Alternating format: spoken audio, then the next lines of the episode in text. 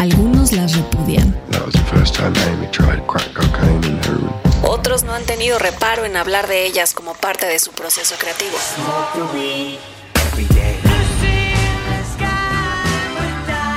Lo que es un hecho es que algunos de los temas y los álbumes más icónicos de la historia parecen estar vinculados con ellas.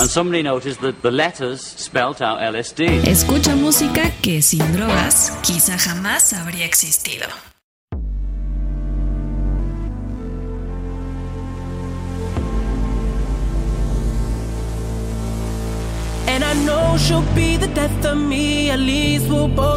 Hola. Hola Luigi, ¿cómo estás? Bien, ¿y tú?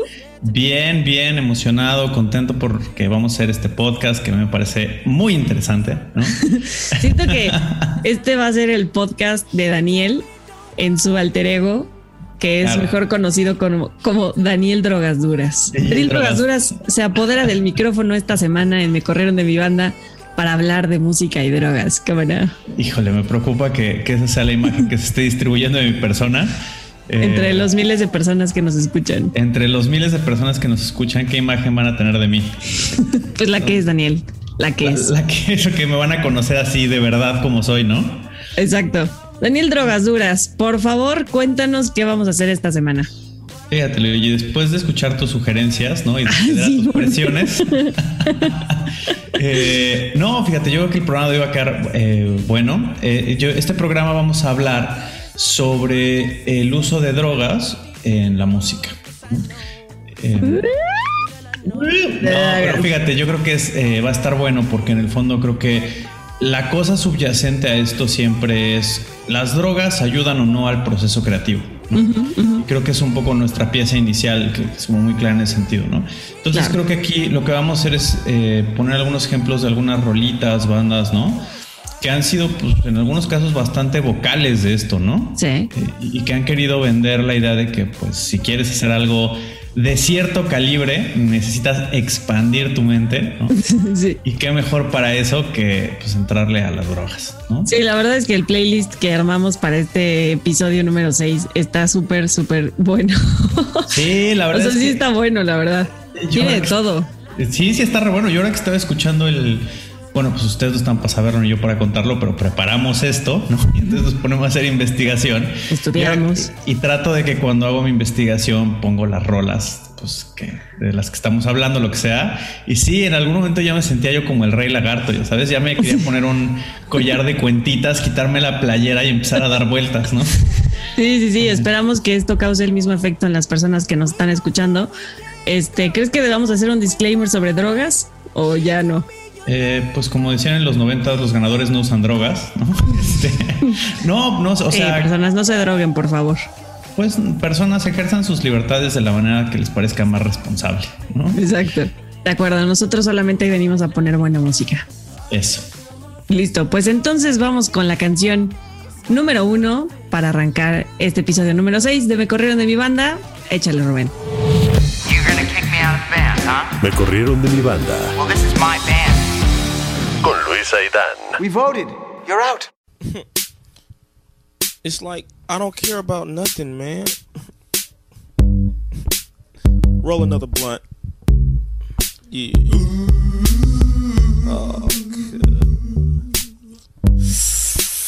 La da da da da da. La da da. La da da da. La da da da. La da da da. Gonna clean my room until I got high. I was gonna get up and find the broom, but then I got high. Uh, my room is still messed up, and I know why. Why, man? Yeah. Eh, ¿Cómo ves esta canción, Luigi? Creo que no la conocías, ¿no? No, sí la conocía, sí la conocía. ¿Ah, sí? sí la conocía, pero hacía mucho tiempo que no la escuchaba. Y recuerdo que entre un par de amigos, saludos Rorro, saludos Fer. Esta era una canción como que les, les, este, sí, como que le, eh, hicieron bonding con esta canción, representaba gran parte de su, de su amistad. Entonces, este, es Because I Got High, es de Afroman, es del año 2000 Y te parece que, o sea, digo, aquí obviamente está muy obvio con cuál es la droga con la que está vinculada esta canción. Es por supuesto cannabis, de lo que está hablando esta canción. ¿Quieres este, hacer comentarios al respecto, Dan? Eh, claro que quiero hacer comentarios al respecto. No, y tú, no. no, ya no. Siguiente canción. Eh, no, fíjate, yo creo que, y, este es un caso que me parece eh, ejemplificativo. Estoy tratando de arreglar mis muletillas, entonces si de pronto estas pausas dramáticas. Interesante. Claro, si hago estas pausas dramáticas, no, no, no me está haciendo el interesante. Justo estoy tratando de no usar esa palabra. Perfecto. Eh, creo que es un buen ejemplo de un caso en el que se podría alegar que el proceso creativo se ve influenciado por esto. Hay una entrevista por ahí, si la quieren ver, donde entrevistan a Afroman eh, y donde habla precisamente de este su gran hit, ¿no? Esto de hecho es la, canción que pone Afroman, eh, eh, no solo en un nivel que puede ser muy propio de raperos, ¿no? Es decir, de, de, una cosa muy local, sino que de hecho lo convierte en una celebridad internacional, o sea... Because I Got High creo que sí ranqueó en Dinamarca, ¿no? Sí. En, en Suiza y tal. Fíjate, Dinamarca es interesante, tiene ahí una comunidad. Es un gran ejemplo del tema del uso de drogas y presente de la marihuana, que hay una comunidad en, Dinamarca, en Copenhague, que se llama Cristiania. Y es una zona de tolerancia, ¿no? las drogas no son legales, pero si tú consumes hash o cannabis eh, en, Cristiania, todo bien, ¿no? Entonces, bueno, la cosa es que él dice que esta canción la hizo, creo que como en dos minutos y medio. O sea, y, y lo que él cuenta es que esta canción en el fondo trata sobre esta experiencia personal. Él, se juntaba con varios cuates que sí fueron a la universidad, etcétera, y Afroman eh, pues, no fue, ¿no? Pero dice que eh, justo estaban fumando marihuana mientras se saltaban unos clases y otros el trabajo, ¿no? Él en su caso pues no estaba yendo a grabar, etcétera, ¿no? Y entonces cuenta que hizo esta canción de Because I Got High y, que justo que no, no pretende ser apologética, porque claro, si ustedes escuchan la canción o si se acuerdan, lo que va haciendo es básicamente hablar del efecto nocivo de las drogas y cómo su vida se acaba yendo por el drenaje porque se fumó un churro de marihuana. Básicamente dice, yo quería hacer esto, pero me puse bien grifo. Yo quería hacer esto otro, pero me puse bien grifo. Yo quería, es grifo, ¿no? Si erizo es cuando, cuando no está, sí, bueno. Y entonces, pues sí, habla de básicamente como dejó de hacer cosas y dejó de vivir su vida porque había fumado un churro. Claro, y eventualmente eh, me parece que pierda a la esposa, le quitan a los hijos, ¿no? o sea, como que va en este gran crechendo. Y fíjate, ahí es una de estas historias también interesantes porque parece que Afroman estaba a punto de dejar el tema de la música. O sea, lo había estado intentando y tal. Y eventualmente fue una fiesta donde traía copias de esto y ya, como que nadie le compró nada, etcétera. Y, agarró y dijo, o sea que ya llévenselos gratis, ¿no? O sea, ya, la chingada. O sea, yo ya, ¿para qué quiero estos discos? No, ahorita me voy a ir a buscar otro trabajo y voy a hacer lo que sea. Y resulta que a la gente de la fiesta le gustó un montón el track y lo empezaron a subir a Napster. Y entonces, así, de un día para otro, ya Afroman era conocidísimo y logró que lo firmaran, ¿no? Grandiosa, grandiosa historia. Claro, entonces ya no sé si marihuana sí o marihuana no. Eso lo decide usted. que lo decida la gente. Exacto. Pero vamos, vamos con la canción número dos. Échale. They tried to make me go to rehab. I said no, no, no. Yes, I've been black, but when I come back, no, no,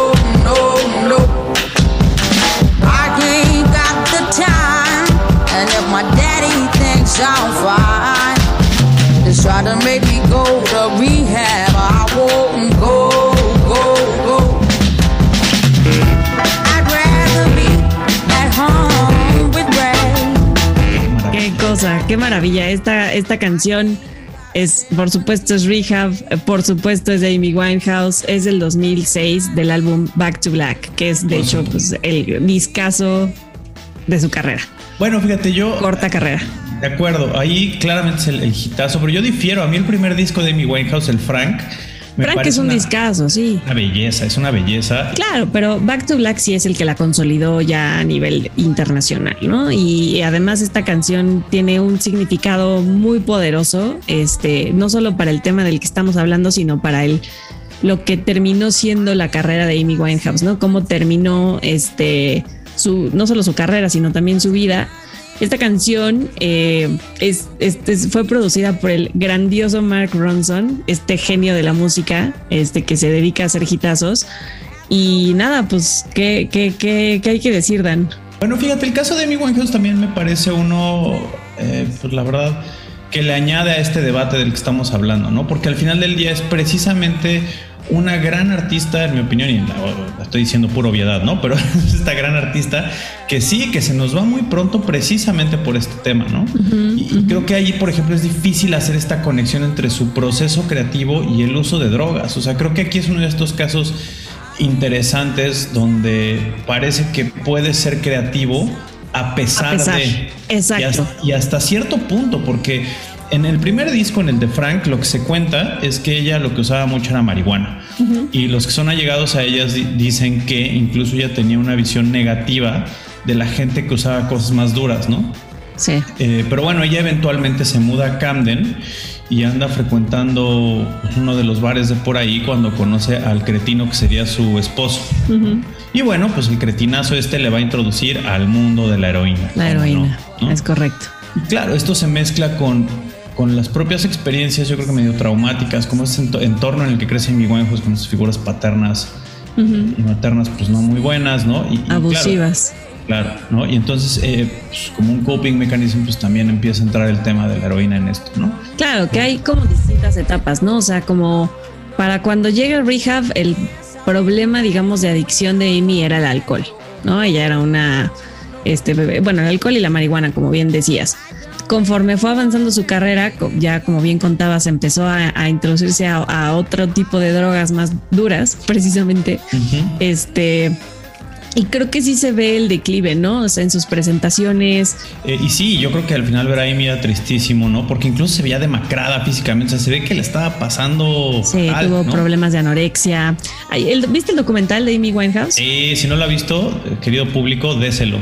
Sí, es bueno, ya no está, no, no, sé en qué plataforma está ahorita ya, pero si lo encuentran, véalo. O sea, yo creo que es una buena forma de, de acercarse a este problema, este, en el caso de Amy Winehouse, y no solo al problema, sino a toda la gloria también de su carrera. Sí, sí, sí, como este gran, eh, eh, pues sí, a mí me encanta ese documental cuando está cantando con Tony Bennett. Con Tony Bennett, sí, que era su ídolo. Precioso, ¿no? Sí, sí, sí. Eh. Pero bueno, pues esto fue Rehab con Amy Winehouse. Vamos con la siguiente canción, ¿va?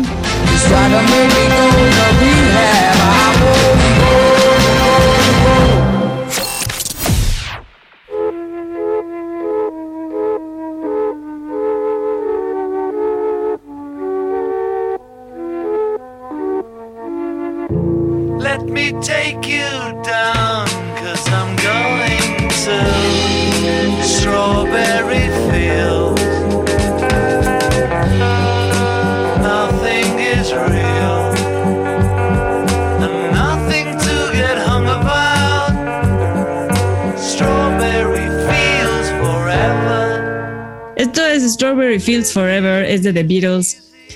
¿Cómo no? Esto es claramente LSD hablando, cantando. El, acitrón. el, acitrón, exacto.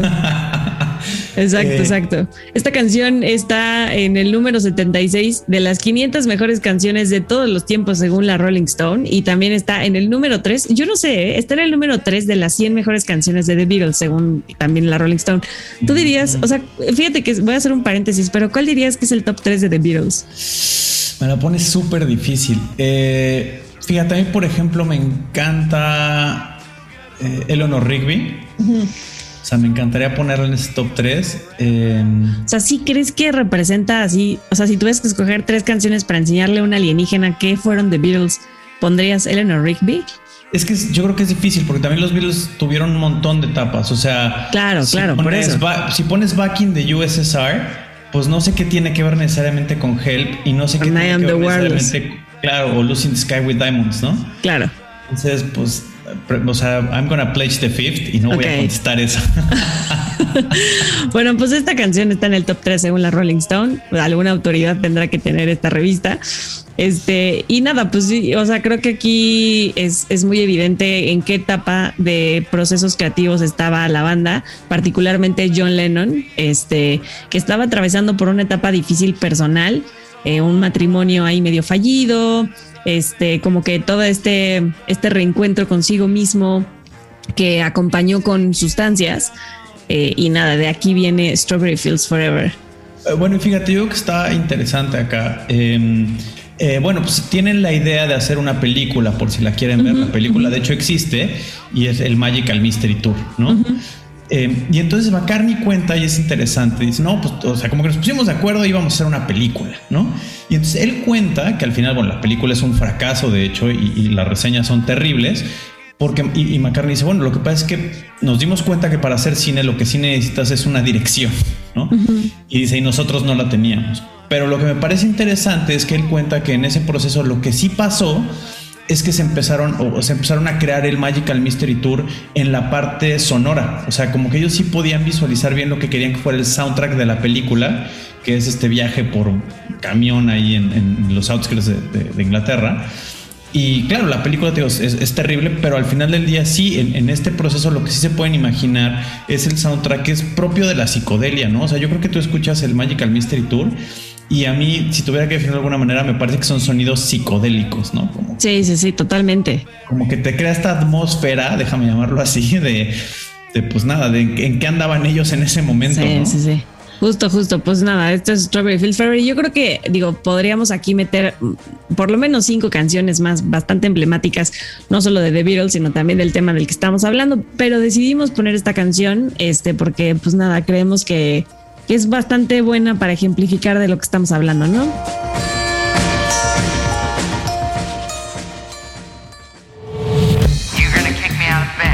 Me corrieron de mi banda. Well, this is my band. Con Luis Aidán. We voted. You're out. Sometimes I feel like I don't have a partner. Sometimes I feel like my only friend is the city I live in, the city of angel. Lonely as I am, together we cry.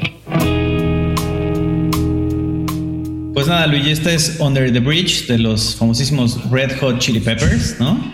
Y cuéntanos, Luigi, ¿de qué habla esta canción? Traigan a los Peppers.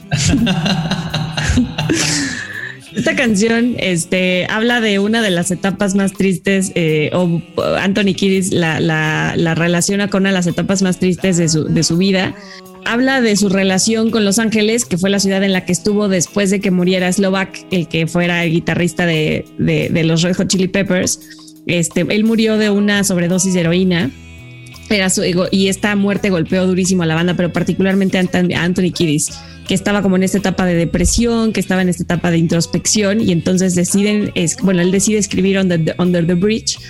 Y es interesante lo que hacen, lo que hace la banda con esta canción, porque salen por completo de lo que estaban haciendo antes, ya sabes, como este funk rock súper acelerado, como con estos versos súper rápidos. Aquí la melodía la letra es súper despacio, súper lenta. Eh, todo el slapping de Flea se convierte en una, en una base de eh, súper eh, igual, como tranquila, como muy armoniosa precisamente. y la batería igual, o sea, se vuelve como, como que crean una atmósfera muy distinta para reflejar como esta melancolía que venía directamente del corazón de Anthony Kiddis.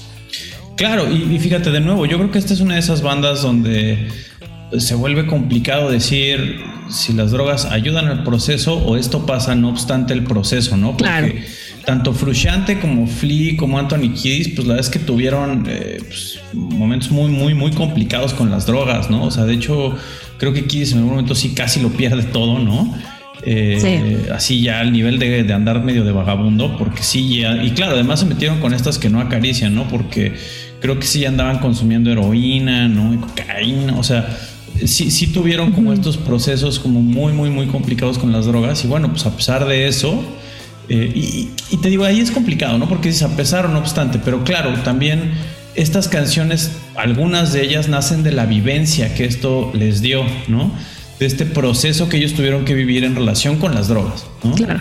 Y, entonces ahí es donde ya de pronto uno, creo que, creo que ahí es donde luego uno se complica decir, eh, o, afirmar categóricamente que estas cosas no ayudan al proceso creativo. Si pareciera que al menos quizás desde el punto vivencial eh, pueden ayudar, ¿no? Pero bueno, pues por ahí capaz que lo hablamos más adelante, hay, hay como otros datos interesantes de esto. Claro, claro. Vamos con la canción número 5.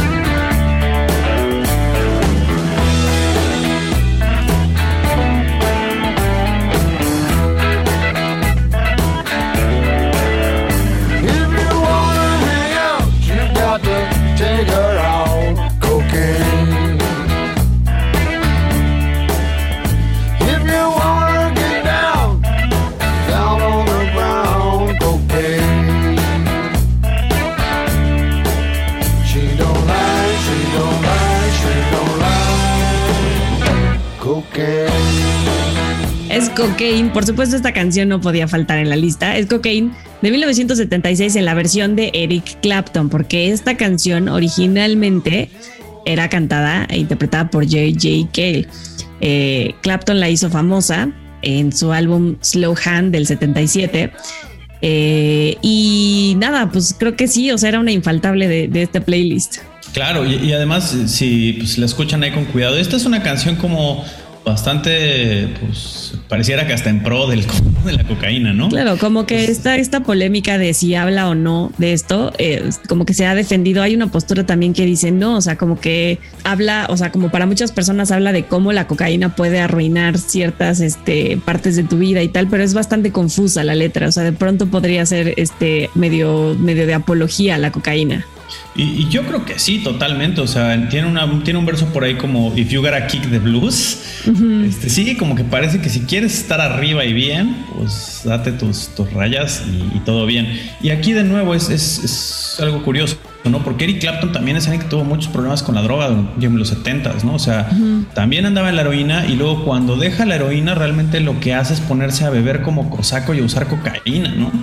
Eh, por ahí cuentan o, o un poco la lo que está documentado, parece que en algunas biografías, es que, fíjate, se parece que en alguna temporada de su vida se llegó a gastar pues, el equivalente actual a 8 mil libras uh -huh. a la semana. Uh -huh para andar consumiendo, ¿no? Qué locura. Sí, imagínate. Y pues claro, como financieramente andaba bien, pues sí le alcanzaba, pero también este sí llegó a ser muy problemático y llegó a tener problemas por esto y, de salud, incluso llegó a tener unas úlceras sangrantes. O sea, al, al, final el propio Clapton dice: La verdad es que la libré. O sea, tuve suerte y la libré. A mí me parece muy loco esta banda que logra dar el giro y salir de este mundo, sobre todo ya habiendo tocado la heroína. O sea, sí me parece, no estoy diciendo admirable, pero sí me parece loquísimo la gente que da el salto y dice la libre. Y sí, la verdad es que no, no ha de ser nada fácil, ¿no? Como estar ya tan adentro con ciertas cosas y decir, sí. bueno, ya ahora sí todo, o sea. Y mantener ah, una carrera además. Ahora sí me voy a escalar cerros. Este. exacto, exacto, exacto. Eh, sí, la verdad es que no, no debe ser nada fácil, ¿no? Y sí, sí no. claro, Eric Clapton además, pues. Y, fíjate, yo creo que hay, había una historia, justo lo hablamos de los Peppers. Uh, Alguno de ellos, creo que fue Frusciante, contaba, uh -huh. creo, y aquí corríjanme si me equivoco, pero claro, el, el, la cosa es que un consumo tan masivo de drogas también te afecta motrizmente.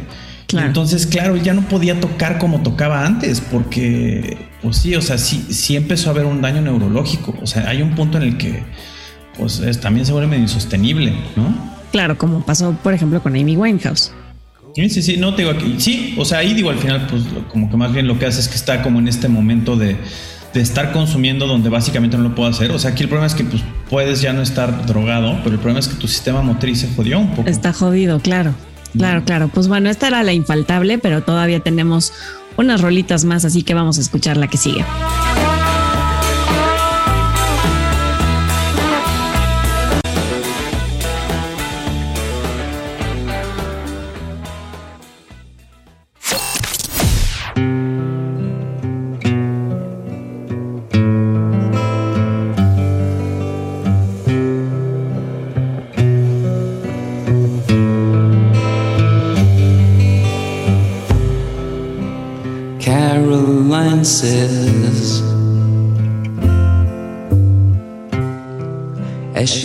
Up off the floor.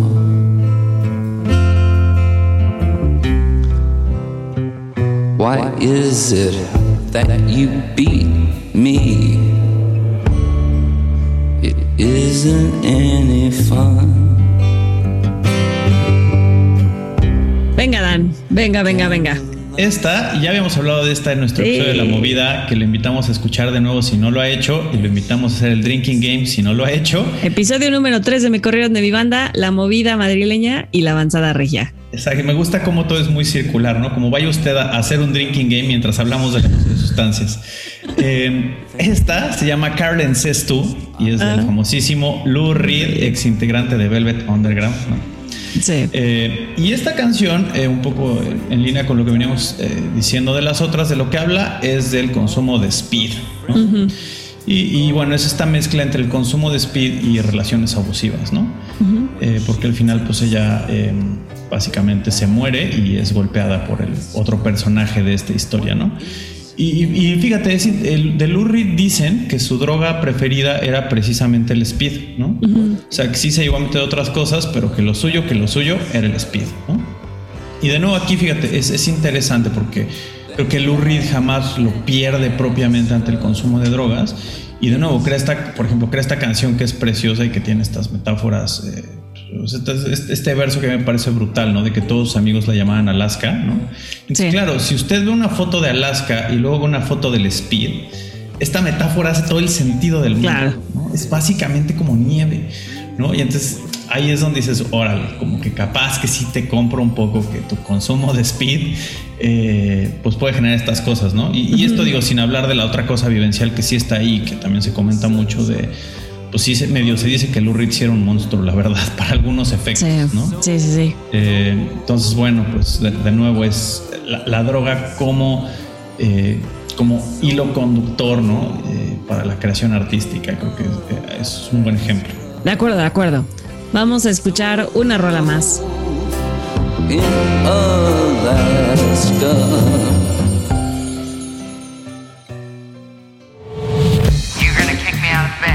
Me corrieron de mi banda. Well, this is my band. Con Luis Aidán. We voted. You're out.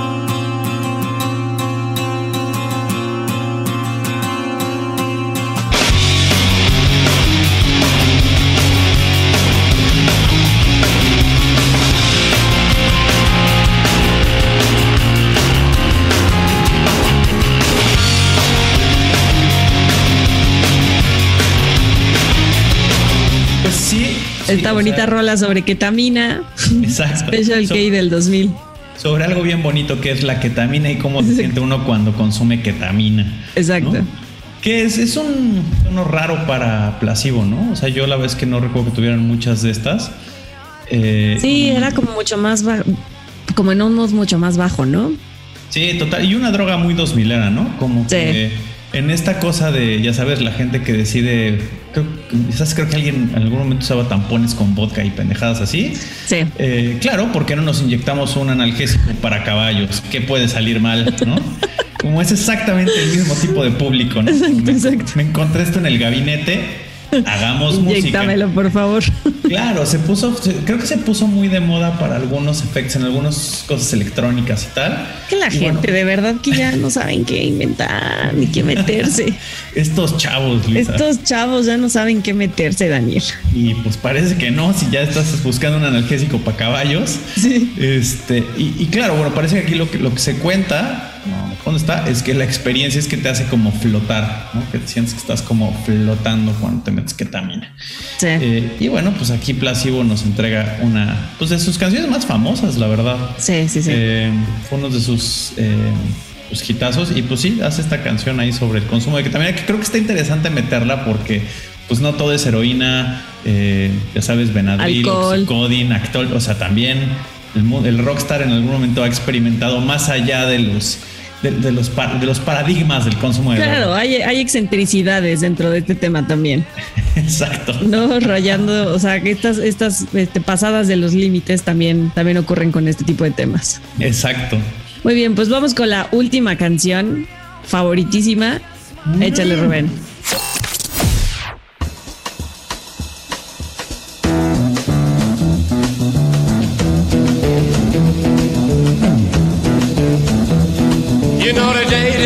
Destroys the night, night divides the day. Try to run, try to hide, break on through to the other side, break on through to the other side, break on through to the other side, yeah. Esta sí está, o sea, que me quiero poner a bailar, me quiero. Ahora sí traigan la ketamina. Quiero ver la traigan, lo que, música. traigan lo que haya, ahora sí ya, exacto, quiero ver la música. Quiero ver Oye, la música. eh, nada, pues esta canción eh, de los Doors de 1967 eh, es el primer sencillo, de hecho, de la banda. No, no sé, o sea, creo que es bastante ilustrativa, ¿no? Si les interesa, por ahí yo, yo encontré un paper muy interesante de la Universidad de Heidelberg que precisamente analiza el consumo de drogas y el proceso creativo tomando un poco la vida de Jim Morrison. Sí, el Rey Lagarto. El Rey Lagarto. Eso es un paper bueno, ¿eh? si, si lo encuentran ahí, échenselo. Deberíamos Eh, publicarlo en nuestras redes. Eh, Si lo haría si no fuera una violación de derechos de autor. Ah, ok. Bueno, pues sí. Sí. bueno, entonces búsquenlo, páguenlo, yo ya, sé. pone- ya ponemos música sin pagar derechos. Les ya voy a dar, al final de este episodio les voy a dar el WhatsApp de, de Daniel, este, para que lo agreguen a Telegram y les role el PDF. Eh, está bueno, ese se los paso. Y claro, al final, fíjate, y es bien interesante porque hacen el estudio y, y claro, lo que pasa es que uno es difícil medir los procesos creativos de manera cuantitativa de alguna forma, ¿no? y, y es difícil saber si realmente el consumo de sustancias mejora o no esos procesos creativos, ¿no? E, incluso parece que parte de las complicaciones del estudio, además de las obvias razones de, de, pues, drogar a un sujeto, ¿no? O sea, ya esto de por sí es problemático para una metodología de un estudio, ponerte a, drogar sujetos humanos a ver qué se ponen a crear, ¿no? O sea, suena poco ético ya de entrada. Sí, sí. Y, y claro, ni siquiera sabes si está en un proceso creativo, ¿no? Y parece un poco del, recuento que se hace de, Morrison a través de terceros, que se utiliza como una fuente del paper también. Eh, Claro, parece que Morrison se vendió la idea, y creo que esto es, peligroso y pasa en otros personajes de la música, se vendió la idea de que su personaje en, estas cosas de las drogas era realmente esa fuerza creativa que le, que, le ayudaba, ¿no? Si bien es cierto que ese consumo de sustancias lo que sí le permitiera romper, o sea, con cierta facilidad poder romper ciertos paradigmas rígidos, ¿no? Y adquirir conductas más provocativas, por llamarlo de alguna manera, ¿no? Claro. Pero bueno, y él también le ayudaba como a procesar algunos eventos traumáticos porque, claro, ¿no? Eso yo creo que siempre está metido en la discusión de, de sustancias que nunca se habla, ¿no? O sea, como que la gente se centra mucho en el consumo, pero rara vez se pregunta el por qué se da ese consumo, ¿no? Claro. ¿De Eh, dónde viene? Claro. Claro, ¿para qué lo estás haciendo? O sea, en el caso de Amy que platicábamos, es claro que hay un problema de ansiedad fuertísimo, no controlado, ¿no? Sí. Le empieza a entrar, también luego le empieza a entrar otras cosas, etcétera, ¿no? Claro. Y bueno, en el caso de Morrison parece que no, ni siquiera puede determinarse de manera concluyente que esto le ha ayudado a su proceso creativo y lo único que va a acabar haciendo es matarlo. O sea, básicamente lo va a acabar alienando de sus seres queridos y eventualmente lo va a matar y parece que muchas de las cosas que hizo eh, antes de esto sirvieron, o sea, digamos, cuando, cuando escribía antes de entrar esta etapa de consumo masivo, fueron muchas cosas que sirvieron como base para canciones para los para The Doors. Y aquí, aquí creo que hay un punto importantísimo que es Masrek, ¿no? O sea, porque eso es lo que ayuda precisamente a que esta fuerza, o, o así se cuenta un poco, yo, yo coincido con esto, me hace mucho sentido. Toda esta cosa creativa logra canalizarse de manera coherente y ordenada una vez que encuentra a los Doors, una vez que encuentra a estos otros personajes artísticos que Claro. le ayudan a articular. Y Marek, por ejemplo, parece que es un güey súper ordenado. Y, y- y, o sea, eso sí es, y eso ayuda precisamente a ordenar y darle lógica y coherencia al proceso creativo. Claro. ¿no? Es capaz que incluso ahí podríamos decir que punto que se ayude, pero esta explosión creativa así nomás como así, eh, No aventado funciona, claro. al aire, pues mm, a menos que sea Jackson Pollock y ni creo que eso sea tan azaroso como parece, ¿no?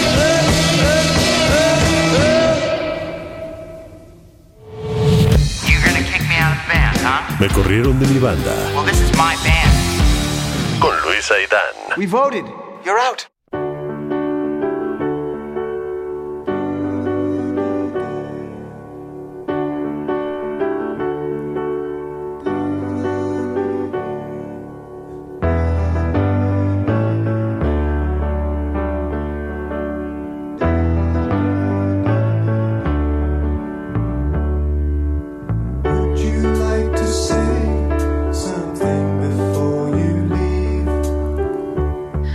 Bueno, pues después de, después de este recorrido breve pero sustancial por canciones que están relacionadas Sustancial, eh, me gusta que sea un recorrido sustancial. sustancial sobre sustancias, este, que cuyos procesos creativos, ya sea que están vinculados con drogas o que se dieron a pesar de las del consumo de drogas por parte de, de sus intérpretes, tenemos como cada semana eh, la clavadez de la semana, que aquí la clavadez de la semana tiene todo el sentido del mundo, porque Exacto, estamos y- bien clavados ya con Y este de no, sí, no, usted no se clave, ¿no? Sí, exacto. que no- que si no es musicalmente, no se clave.